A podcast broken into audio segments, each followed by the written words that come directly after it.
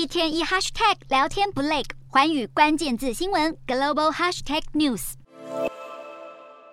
根据路透社消息，美国半导体设备厂科磊从十二号开始对中国的先进晶圆厂停止销售部分产品与服务。科磊遵循拜登政府的晶片出口管制，这波停售范围包括具备十八纳米或更先进制程的动态随机存取记忆体，还有一百二十八层以上的储存型快闪记忆体晶片，以及先进逻辑晶片制造技术的晶圆厂。科磊也会停止供应给英特尔与 SK 海力士的中国厂。面对与华府的晶片战争，中方批评这是美国典型的科技霸凌。前美国国务卿庞佩奥近期也一再谈到受台海情势拉扯的晶片产业风险。庞佩奥认为，美国应该打造自己的细盾。他表示，若中国并吞台湾，影响台积电的供应链，美方也能抓住晶片价格上涨的时机，因应未来需求。而英国政府的通讯总部主任弗莱明还声称，北京当局希望以世界科技生态系统的塑造来获得战略优势。弗莱明谈到英国无法复制台湾的半导体领先能力，警告台海生变将会冲击英国乃至全球的经济成长。